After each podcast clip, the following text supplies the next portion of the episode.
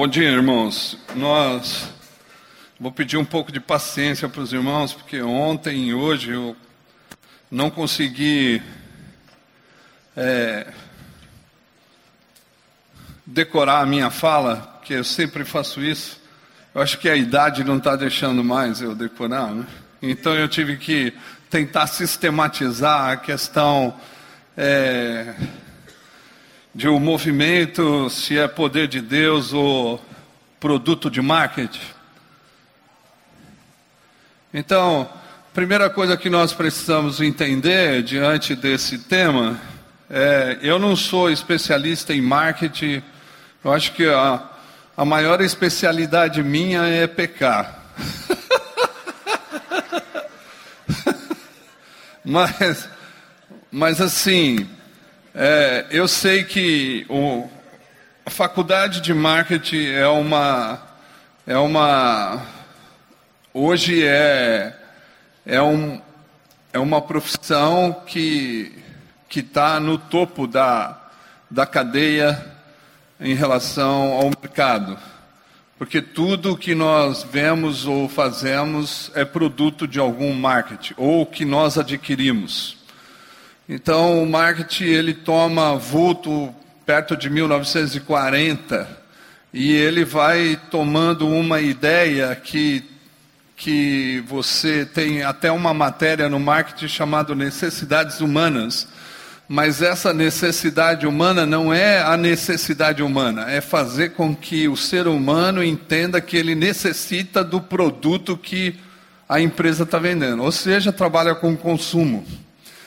Então, o marketing também trabalha com uma ideia de um autor chamado René Girard. Eu não sei quantos conhecem, mas existe um, um livro fino que você pode adquirir ou até mesmo baixar em PDF chamado Violência e o Sagrado.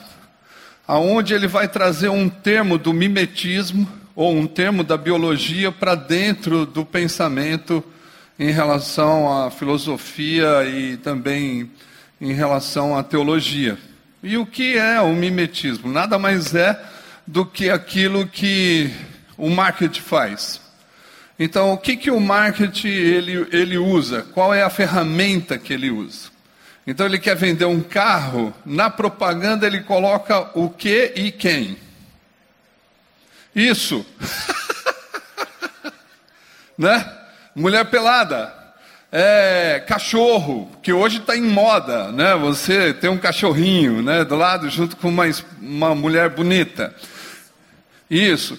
Quando você quer vender um perfume, é muito claro. Não sei quantos já viram a, a eu não sei quantos já viram a propaganda do Antônio Bandeiras, do perfume do Antônio Bandeiras. Ele vai passando numa, numa tapete vermelho e tem várias portas que as mulheres vão se derretendo quando ele vai passando. Então, é isso mesmo. é essa a ideia que eu, eu quero esse aí. Então eu vou comprar, por que, que eu vou comprar? Primeiro, porque eu não quero ser eu, eu quero ser o Antônio Bandeiras. Segundo, porque se eu usar o perfume do Antônio Bandeiras, eu vou fazer as mulheres se derreterem.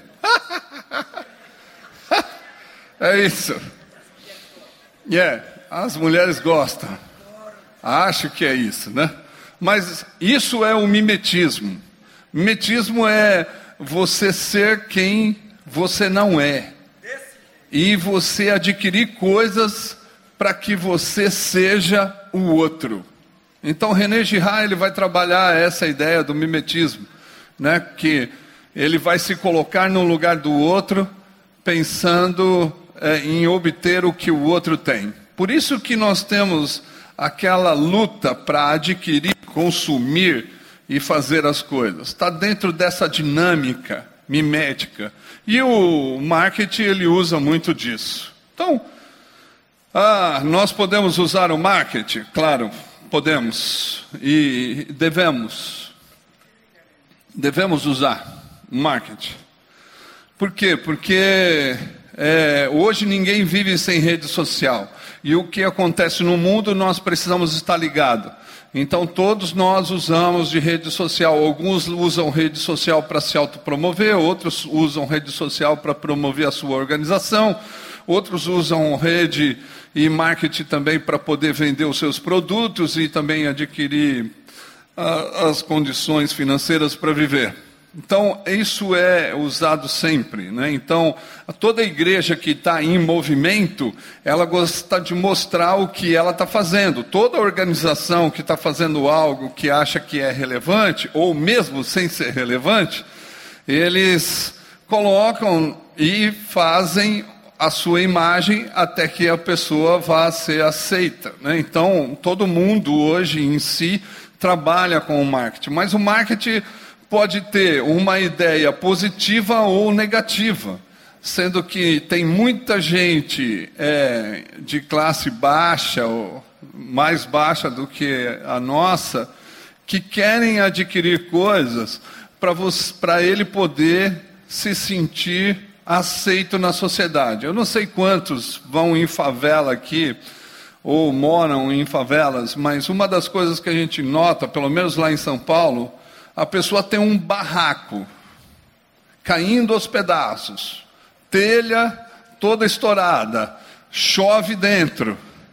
Mas quando você chega na sala, se tem sala, existe uma televisão lá, 50 polegadas, Full HD XLT.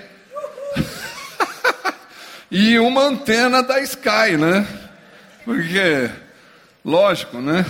Quem faz a propaganda da Sky é brincadeira, né? Gisele Bündchen, né? Então todo mundo quer tê-la dentro da casa. então, esses são, esse é o produto do marketing malvado que faz com que a pessoa que não tenha condição nenhuma, ela adquira coisas que não servem para nada. Ou que é, ela não vai usar de uma forma benéfica. E por que, que ela quer ter uma televisão grande? Porque ela quer viver aquilo que passa na televisão e nas novelas. Então ela precisa adquirir e ter uma visão diferente do mundo que ela vive. Então ela quer sair do mundo dela para poder viver um mundo diferente. Por isso que o mundo está dessa bagunça. Então eu separei alguns livros para a gente poder falar sobre esse assunto do movimento. Então, para mim, é, o movimento em si, ele só acontece, eu quero definir que o movimento da comunidade cristã é um movimento de avivamento. Então, nós temos que discutir sobre esse tema que é um movimento. Eu só posso me movimentar se é, em prol do outro se eu estiver cheio do Espírito Santo. Se eu não estiver cheio do Espírito Santo, eu vou simplesmente agir de é, aplacar a minha consciência que está pesada, dando dinheiro ou fazendo outras coisas, e aí eu vou falar que eu estou fazendo missões porque eu dou dinheiro. Então, essa é uma das condições que nós temos que ter. E aí eu escolhi alguns livros para a gente poder pesquisar. E aí eu trouxe o nome dos livros para você poder ter é, aí adquirir. Um é Reavivamento, do Wesley Duell, é um livro antigo. O outro é Espírito e Vida, do Jorge Moltmann, que ele vai trabalhar a pneumatologia do Novo Testamento. O outro é História do Avivamento, do Bartlett. E o outro é o Antigo Testamento, a teologia do Antigo Testamento do Walter Brueggemann. É uma das melhores teologias do Antigo Testamento que eu já vi. Então a intenção é falar sobre, não é falar sobre os avivalistas da história, porque todos nós estamos acostumados a, quando vamos falar de avivamento, falar do avivamento do século XVII, do século XVIII, do século XIX. Citamos Jonatas Edwards, citamos os puritanos, citamos mas hoje nós não precisamos mais citar, não que a gente vai esquecer a história do cristianismo é, desses três séculos. Mas hoje nós temos algumas histórias já entre brasileiros e latino-americanos que nós precisamos entender é, o que de verdade é avivamento e o que nós precisamos entender sobre avivamento. Então aí nós temos que voltar para a Bíblia. Nós temos que ir para a Bíblia e saber como que Deus age no meio do seu povo. E como que Deus faz para que as pessoas possam entender que Ele está no meio do povo.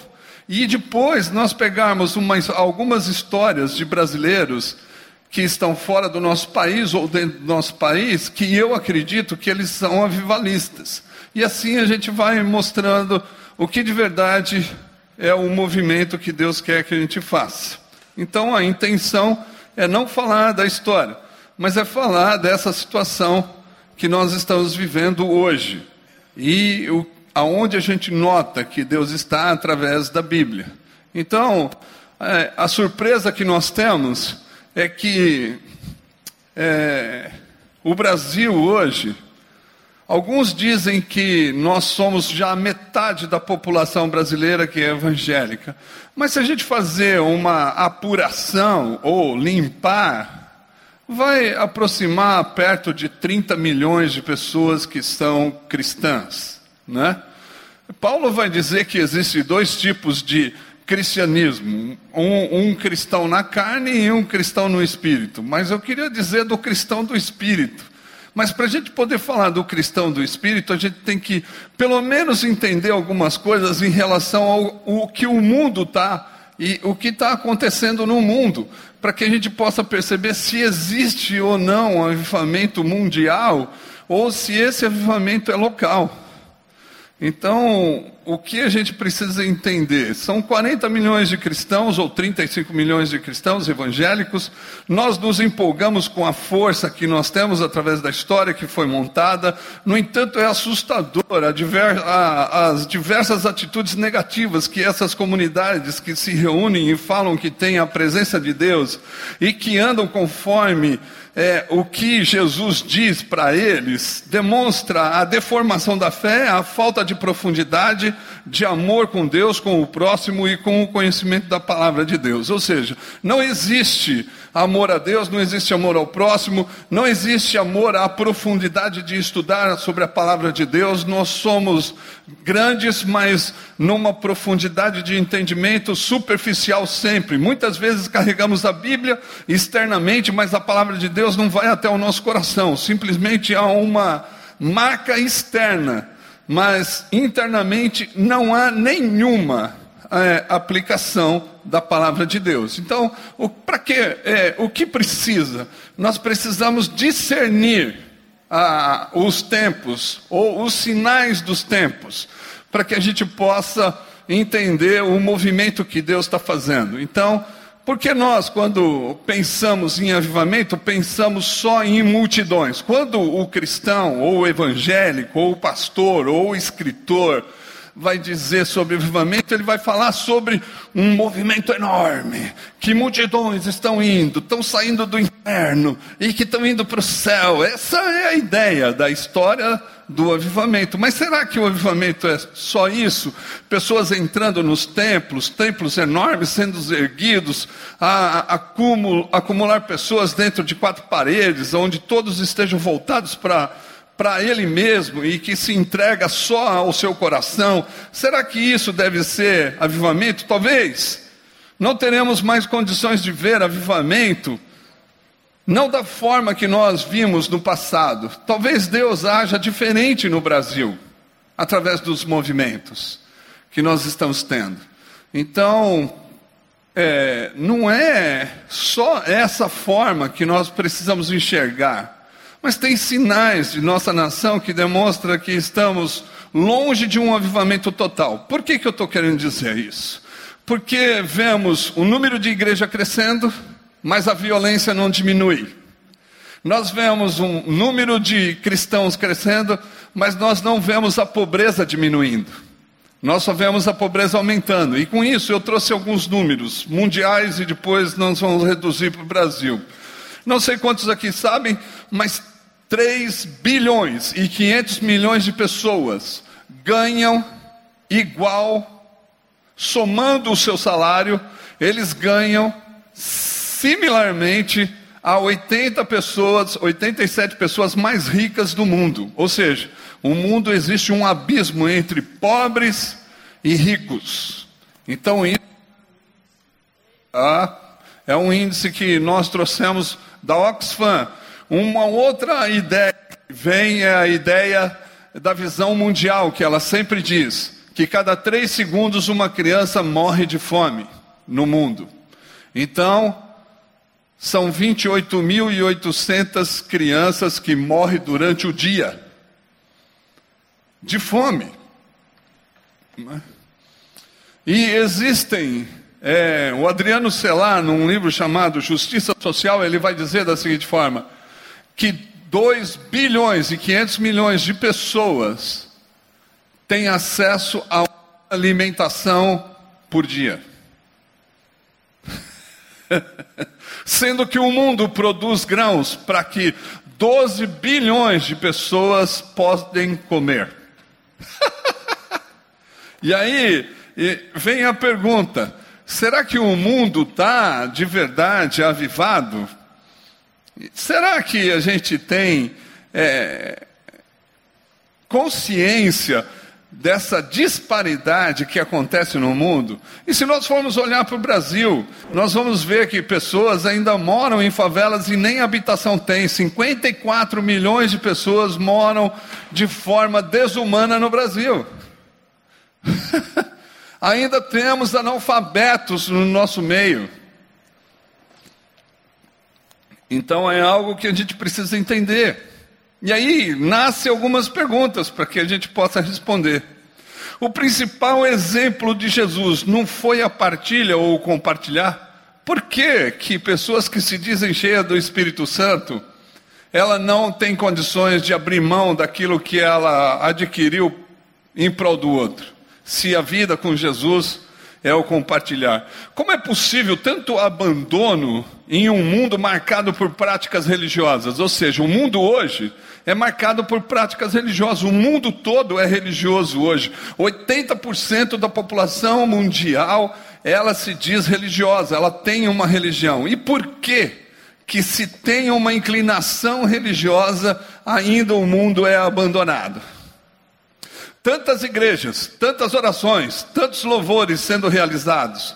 Porque todos nós que frequentamos igrejas permitimos que o mundo seja abandonado dessa forma? Será que percebemos esse abandono ou não nos importamos com ela? Ou seja, qual é a condição de sermos igreja em movimento se nós não percebemos essa falência mundial que está acontecendo? Será que de verdade nós estamos preocupados? Ou será que nós não nos importamos com essas pessoas que estão fora das estatísticas ao qual nós existimos? Então nós estamos inclinados a quê? E aí vem algumas tendências, talvez. É por isso que tenha tanto abandono ao redor dos lugares de oração e de culto. Isso pode ser um indicativo de que nossa forma de orar, prestar culto a Deus, não tem alcançado a santidade ligada à vida, na vida concreta e a tudo que ela esteja relacionado, que está na raiz de nossa espiritualidade. O que, que eu estou querendo dizer? Estou querendo dizer que no lugar de culto, nós talvez não estejamos cultuando o próprio Deus que nos criou e que tem interesse na vida do homem. Nós vamos simplesmente para levantar a nossa mão, sentir sensações, e a nossa espiritualidade é reduzida às sensações que nós vivemos no nosso culto. Talvez o Deus que criamos e cultuamos esteja afastado do Deus fortemente vinculado com a promoção e a defesa da vida, ou seja, a promoção da justiça e a defesa da vida. Talvez a Bíblia que estamos lendo seja outra, que não tenha nenhuma referência à justiça e à partilha das coisas, porque o pão, ainda Jesus diz que é nosso, e nós não compartilhamos nada. E aí, como é que fica a nossa vida? É com isso, e com isso esquecemos que o julgamento do último dia citado por Jesus, de sermos resposta para o mundo quando nós não somos, é dizer: para trás de mim, malditos, eu nunca vos conheci. Esse é o julgamento. Porque eu tive fome, você, me, você não me deu de comer, eu tive sede, você não me deu de beber, eu estava nu, você não me vestiu. Então, se você não fez essas coisas, você não pode entrar no reino de Deus.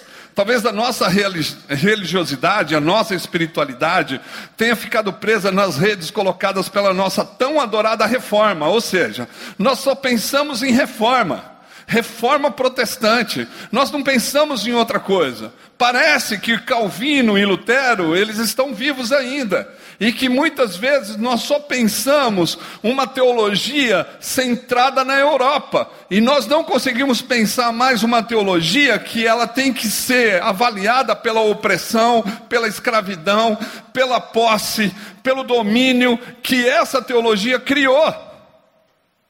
E nós não elaboramos nenhuma teologia em relação ao povo latino-americano que sofre.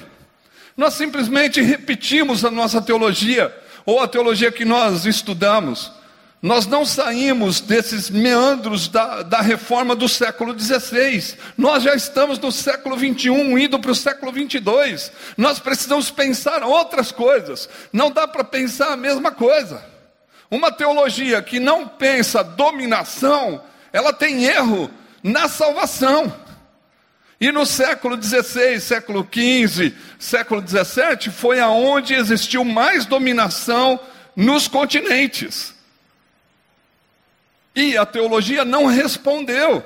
Então está faltando algo para a gente poder estudar. Porque hoje tem um povo dominado, tem um povo empobrecido. Ou seja, a teologia, ela só diz que nós podemos ser cristãos se nós sermos euros americanos cristãos. Mas nós não somos, somos latinos. E nós precisamos repensar uma teologia latino-americana. Para que a gente possa focar o nosso movimento, nós precisamos entender que precisamos nos desvencilhar de algumas coisas. Ah, reforma é uma porcaria. Não estou falando isso.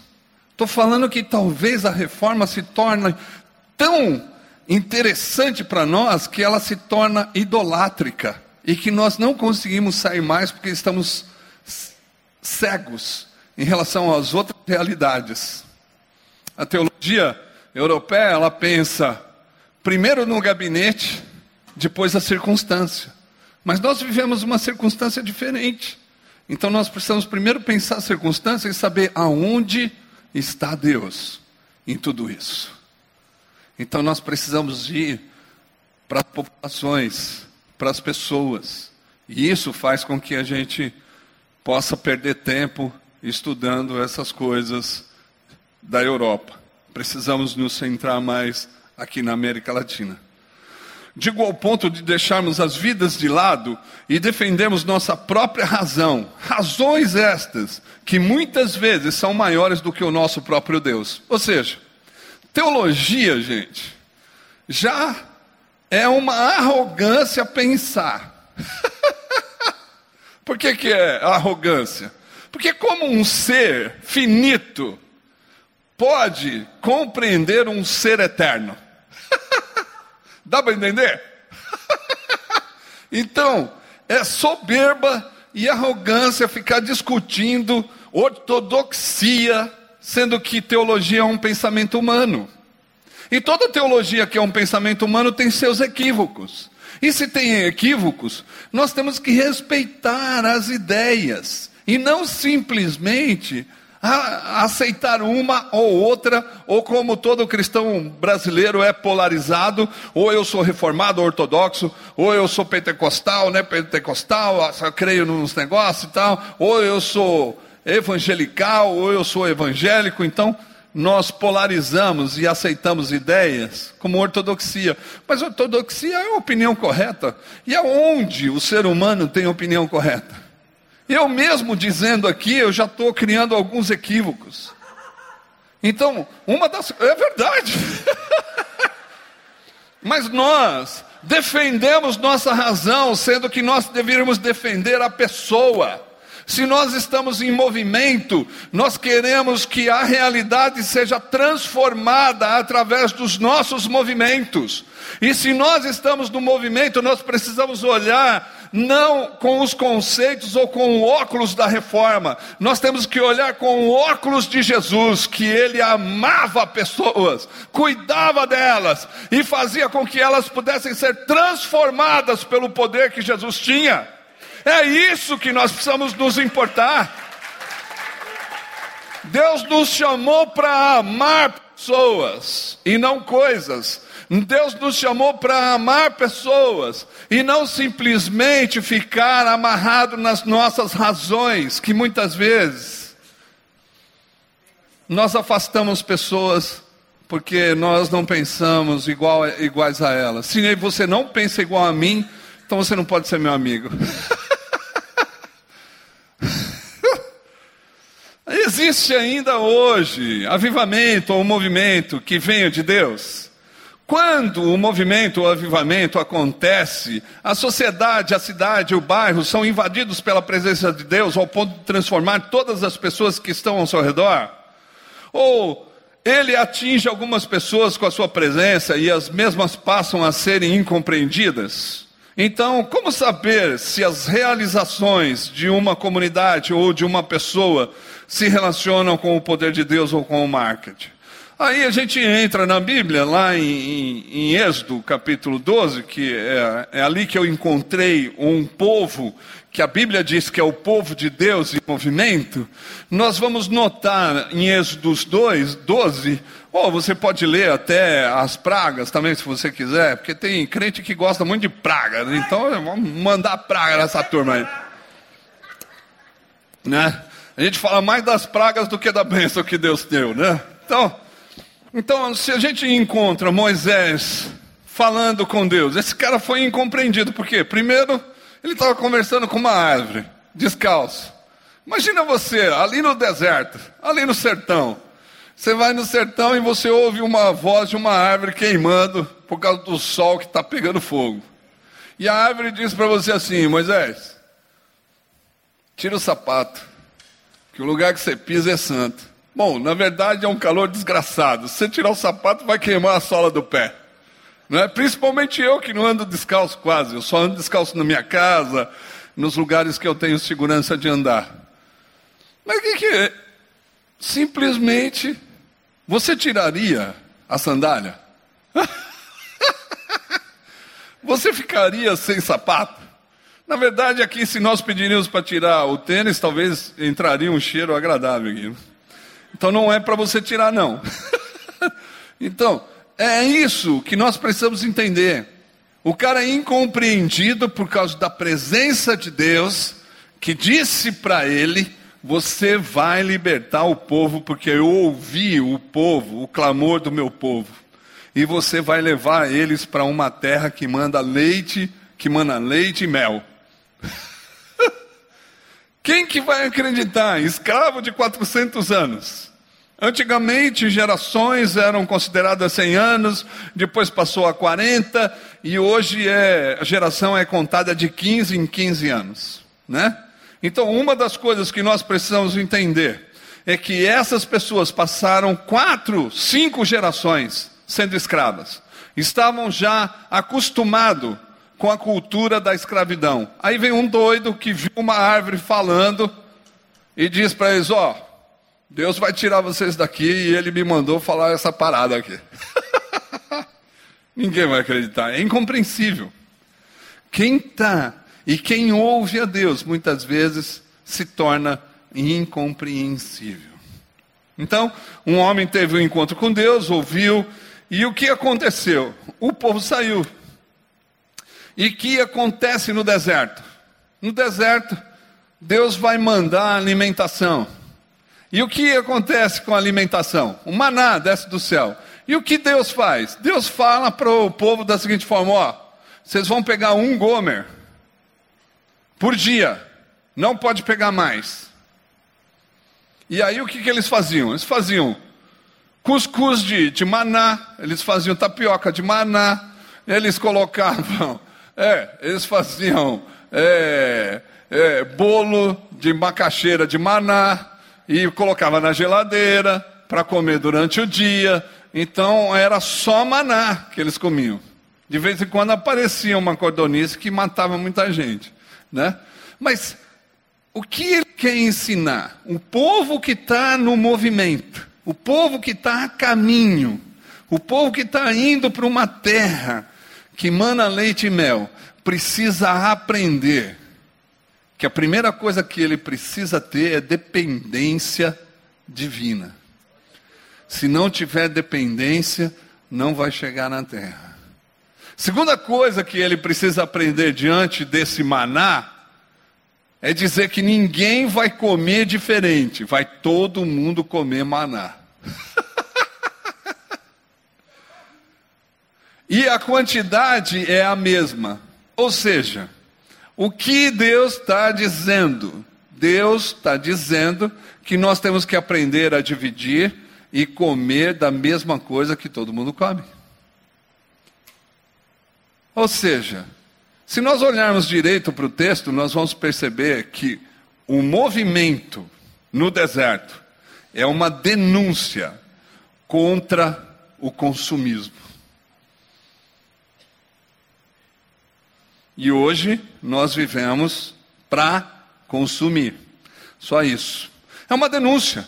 O movimento, quando começa a entender que Deus vai na frente, é aquilo que faz com que a gente entenda que Deus, Ele vai sustentar a gente em todos os momentos da nossa vida.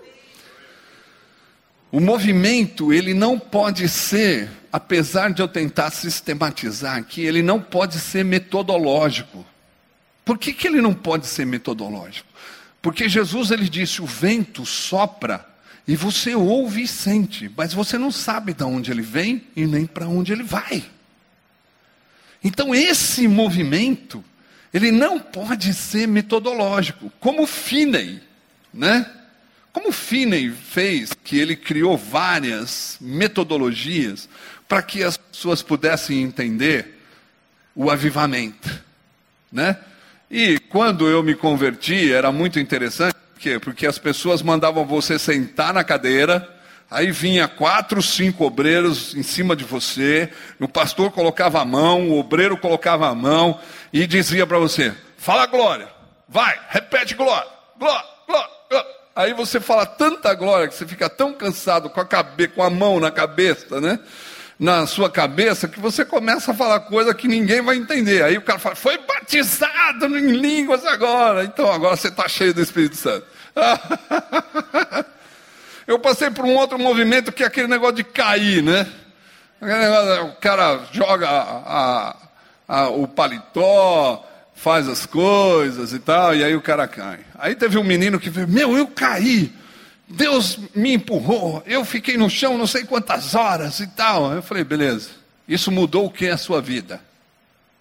Falei, não, você parou de transar com a sua namorada? Não. Você parou de não obedecer a sua mãe? Não. Você ainda está pensando em engravidar ralo no banheiro sempre que você vai tomar banho? Não. Então, não serviu para nada. Caiu e não serviu para nada, não mudou absolutamente nada a sua vida. para que cair? E eu nunca vi ninguém na Bíblia cair para trás, todo mundo cai ajoelhado. Então, esse, esse, é um problema. Então, não tem metodologia, não existe. Então, essa é a primeira coisa. A metodologia, a metodologia faz com que nunca sejamos surpreendidos pela presença de Deus. Talvez Deus tenha um método, mas ele não impede de surpreender a gente com a sua presença. Isso é uma das coisas que acontece quando nós estamos em movimento. Nós somos surpreendidos por coisas que Deus vai fazendo através das nossas vidas, através da vida que a pessoa está em movimento. Isso é, não existe uma metodologia. Podemos ser tomados por um poder sobrenatural, mas se nós não sermos se para não fazermos algo para a sociedade, não terá passado de algo que sentimos como uma borboleta na barriga. Ou seja, todo o movimento que Deus quer é em prol da sociedade, não é em prol de mim mesmo, é em prol do outro. Deus faz com que a gente se aproxime do outro quando nós estamos em movimento. Deus faz com que a gente enxergue o outro. Deus faz com que a gente possa sentir o que o outro sente. Por isso que nós estamos em movimento. Nós temos que ir resolvendo os problemas. Deus nos chamou para resolver problemas. Podemos falar até em línguas, mas ao mesmo tempo não temos atitude nenhuma de amor para com o próximo, e isso não terá sido avivamento. Ou seja, você pode falar em língua, você pode profetizar, você pode curar pessoas, você pode fazer várias coisas, mas se você não tiver amor, para nada serve. De nenhuma maneira. Então, essa é uma das coisas que nós precisamos entender. Não dá para ter metodologia. Em terceiro lugar, a gente precisa entender que, se não passar pela cruz de Jesus, que vai fazer com que a gente se arrependa dos nossos pecados, e que vai fazer com que a gente mude a visão que nós temos do mundo, em relação a não desejar o mundo, mas em ver o mundo em chamas, ao ponto de nós queremos ir lá para poder sacar pessoas, não é avivamento, se não passar pela cruz. A cruz faz com que a gente tenha uma nova visão do mundo. E essa nova visão do mundo faz com que eu possa me envolver nos problemas desse mundo que diz hoje. E nós estamos no Ceará. E se você está no Ceará, você tem um loco, você tem um lugar para você poder atuar na vida das pessoas. Então isso tem que acontecer. A gente também não pode definir o tempo ou mensurar o tempo ou a quantidade de pessoas que Deus vai movimentar, como Jonatas Eduardo fez, quando ele pregou o sermão, depois de quatro vezes, ele pregou o sermão Pecadores na mão de um Deus irado. Que a, que a história vai dizer que esse avivamento durou cem anos. Mas nós não podemos mensurar. Talvez dure dois dias, talvez dure dez anos, talvez dure cem. Talvez atinja uma pessoa e ela vai transformar o lugar onde ela está. Então a gente não tem condição de avivar, de mensurar os lugares. O quarto lugar, é, gostaria de deixar claro que não existe exclusividade masculina no avivamento. Porque quando a gente fala dos avivalistas, a gente nunca fala das mulheres que foram avivalistas. Nós sempre falamos dos homens avivalistas. Por quê? Porque nós somos criados numa cultura machista. Mas quando eu penso em avivamento, ou em movimento, eu penso o marido se movimentando em prol da esposa. Isso é um avivamento para uma cultura machista. Quando o marido vai lavar a louça, vai fazer comida para sua esposa e vai lavar o banheiro. Porque eu não consigo entender ainda que esse homem ainda não entendeu Gálatas que diz que todos são iguais em Cristo Jesus. E se nós somos iguais, a mulher trabalha, o homem trabalha também, a mulher chega em casa, o homem está assistindo o Corinthians e a mulher vai para a cozinha fazer comida. E se ela não fizer, ela não é uma boa esposa. Ou seja, parece que tem um papel invertido na nossa cultura. Porque quem tem que morrer para a mulher viver é o marido. e a mulher está se matando para fazer com que o marido viva. Eu não quero criar nenhuma separação aqui entre vocês. Mas o marido precisa se converter à sua esposa. Eu não consigo entender que um cara adulto, ele olha para um buraco de uma privada que é enorme e ele urina do lado de fora. Eu não consigo entender. E ainda ele não lava o banheiro, porque ele acha que não é obrigação dele. que avivamento nós estamos tendo dentro dos nossos lares. Diga aí.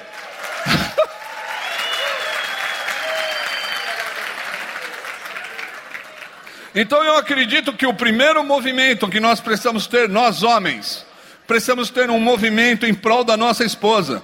Porque a Bíblia diz que o homem tem que morrer por ela. E uma das coisas que não acontece é o homem morrer pela sua esposa. Essa é uma das coisas que nós temos que nos arrepender, irmãos. Se você não sabe cozinhar, você pode ir na minha casa que eu vou ensinar você. É lógico, é muito longe, mas eu posso ensinar você. Outro dia, minha mulher ficou até tarde no bazar que nós temos. Nós temos dois bazares de roupa usada. E ela ficou até tarde no bazar. Eu cheguei em casa da escola, aí eu falei, vou fazer uma sopa para minha mulher. Um caldo. Aí pus a panela de pressão, joguei tudo lá dentro, tal, mexi, blá. acendi uma vela, pus uma florzinha, dois pratos, e os meus filhos tudo de olho. Eu falei, hoje o jantar é meu, e da sua mãe. Minhas filhas falam assim, mas deve estar muito bom esse negócio. Mas então é só meu e da sua mãe. Deixa eu falar para você, homem. Cara, se você fizer isso, não tem cama que vai segurar o negócio. Coisa boa. Coisa boa. então se converta a sua mulher. Cozinhe para ela, lave o banheiro, comece a ter atitudes avivalistas dentro da sua casa. Por quê? Porque ela também tem o mesmo direito do que você diante de Jesus. E hoje, nós não podemos agir mais com mulheres como se elas fossem subservientes a nós. Nós temos que respeitá-las, nós temos que dar o direito que elas têm.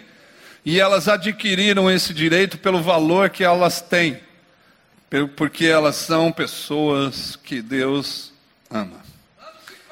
Então, em quinto lugar, o poder de Cristo não é monopólio de nenhuma denominação, ou seja, o movimento não é denominacional. O movimento é um movimento de um grupo a partir Jesus que quer de verdade ver a transformação da cidade.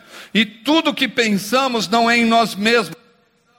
Na cidade, ou no mundo, ou no povo, ou na sociedade aonde nós estamos inseridos, e como nós vamos operar para transformar essas pessoas em seres humanos melhores. Muitas vezes nós ficamos pensando que nós temos que levá-las a Cristo. Nós temos que ser Cristo que vamos até ela, não elas serem cristãs ou levar ela até Cristo. Lógico, você tem todo o direito de evangelizar, falar de Jesus para ela e tudo mais.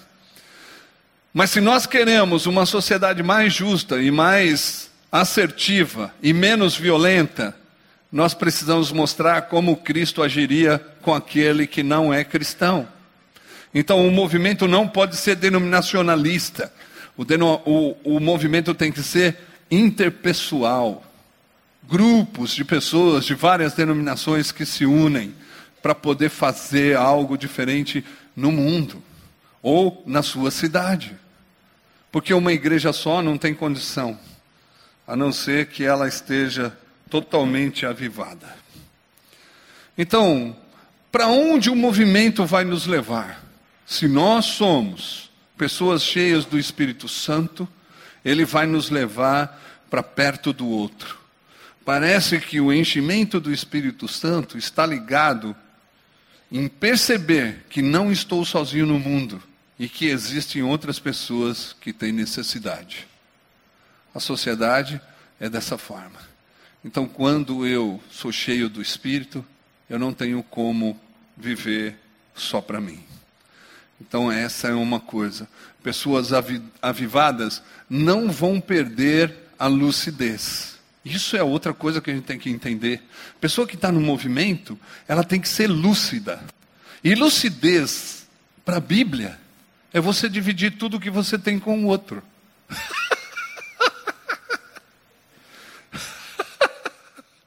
Não tem outra lucidez no Novo Testamento que diga: faça tudo em prol de você, tenha tudo o que você quiser. Mas a Bíblia vai dizer: se você tem o que comer, o que vestir, dá-se satisfeito. E se tem gente passando necessidade, não pode ter, porque você faz parte do reino de Deus. É algo que a gente precisa entender na nossa vida. É algo que nós precisamos compreender que o Espírito Santo está nos chamando a um movimento ao outro, a um movimento de transformação da cidade. Mas para isso eu preciso abrir mão do meu conforto, eu preciso abrir mão dos meus poderes, eu preciso abrir mão do meu, da minha condição financeira para que o outro possa ter. Só dá para fazer isso se Deus te encher. Se Deus não te encher, não tem condições. Pessoas cheias do Espírito Santo vão fazer isso. E eu quero terminar de falar. Que oração? Já deu? Já deu? Eu quero terminar dizendo da seguinte forma: eu quero terminar dizendo de brasileiros e brasileiras que transformaram regiões aonde eles estavam. Isso para mim é avivamento. Quando eu olho para uma mulher chamada Nauzira do Nascimento, há 18 ou 20 anos atrás, ela foi reprovada pela Junta de Missões Mundiais e ela foi ser voluntária como enfermeira na Angola. E quando houve a guerra na Angola, ela foi a única que subiu no avião, e quando todos os missionários estavam no avião, ela olhando antes do avião partir, ela olhando, ela disse: Não posso deixar, porque Deus me chamou para cá. E ela desceu do avião e foi a única missionária que permaneceu no país em guerra. Ela cooperou na construção da cidade aonde ela ficou. E ela conta no seu livro que bombas passaram próximos da casa dela e a casa dela não foi atingida, ela tem medo ainda das coisas, de barulho, de explosão, porque remete ela de volta à guerrilha que estava acontecendo. Mas lá ela foi tão usada por Deus que ela construiu indústria, que ela construiu um seminário, que ela construiu uma biblioteca, que ela pôs uma lanchonete, ajudou a plantar várias igrejas depois da guerra, reconstruiu parte de hospitais. Essa mulher é uma mulher. Será que ali ela não estava cheia do Espírito Santo? Hoje ela volta para o Brasil. Ela tem amigos é, riquíssimos, mas ela decide passar o Natal com marginais. Ela poderia ganhar milhões, porque ela já viveu a sua vida, ganhou um apartamento e tudo mais, mas ela decide dividir a vida com os outros. Será que isso não é avivamento? Poderíamos falar de um cara chamado José Dilson, que é um brasileiro, um baixinho, do Rio Grande do Sul, que ele foi para Senegal trabalhar com crianças, crianças de ruas, abandonadas, que ninguém queria, e ele fez uma grande organização no Senegal. E lá ele começou a trabalhar com as crianças, encheu a organização de crianças. Ele estava dando escola para as crianças, ele estava dando é, saúde para as crianças, ele estava dando lazer para essas crianças que não eram amadas. Ele e a esposa estavam sendo a, a, amantes dessas, dessas crianças. E por causa da denúncia de um homem, ele foi preso no Senegal. E quando ele chegou no Senegal, o que aconteceu com esse homem? Ele foi preso, e quando ele foi preso, o que aconteceu com ele? Ele não ficou murmurando. Ele tinha diabetes, ele não tomou os remédios de diabetes que tinha. E o que aconteceu? Ele cortou os pés, inchou os pés dele, mas ele não deixou de construir uma cadeia nova para os presos, não para ele, mas para os presos mais velhos, porque ele percebia que os presos mais velhos passavam necessidade no Senegal. Então ele levantou recurso, a esposa dele levantou recurso, e ele mesmo com os pés inchados, as mãos inchadas, ele construiu uma cadeia nova. E o delegado, quando foi inaugurar a cadeia, chamou ele, a esposa, ele ainda preso, e o delegado disse: essa prisão não é a mesma. Existem duas histórias, uma antes de José Dilson e uma outra depois.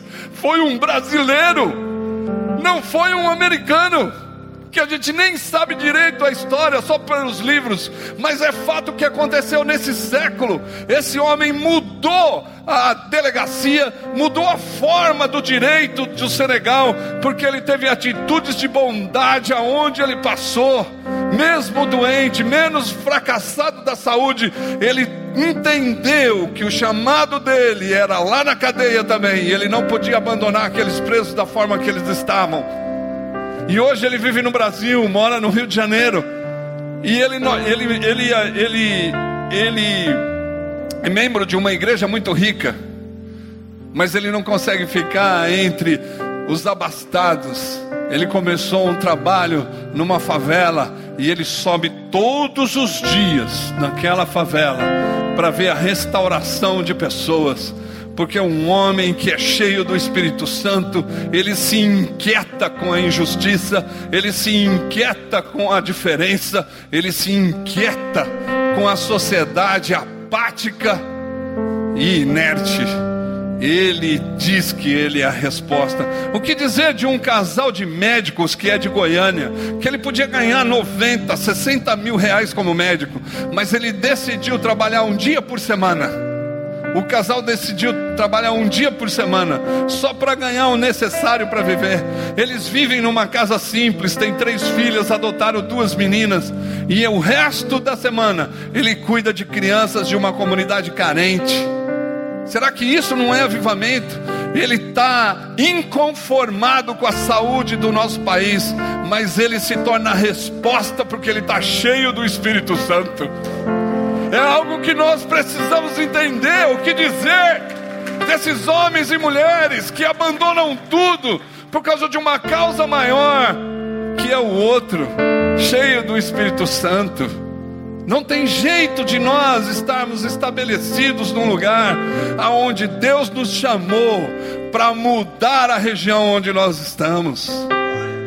Temos que arregaçar as nossas mangas e dizer: Deus, me perdoa temos que dizer nessa manhã, meus irmãos, que estamos arrependidos pela nossa inércia, pela nossa falta de ânsia por justiça, por ver a desigualdade batendo na nossa cara e a gente não ter coragem de abrir a porta para se tornar igual o outro. Precisamos de arrependimento porque quando nós nos arrependermos, Deus vai nos encher e nós vamos se tornar outras pessoas ao ponto de olhar e cooperar com a transformação da cidade onde nós estamos.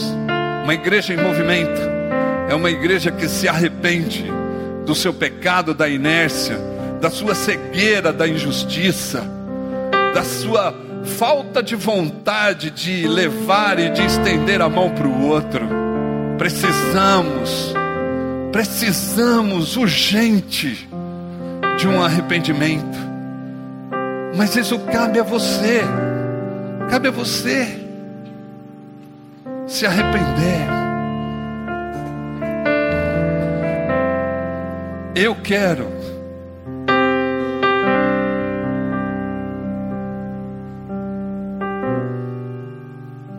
me arrepender aqui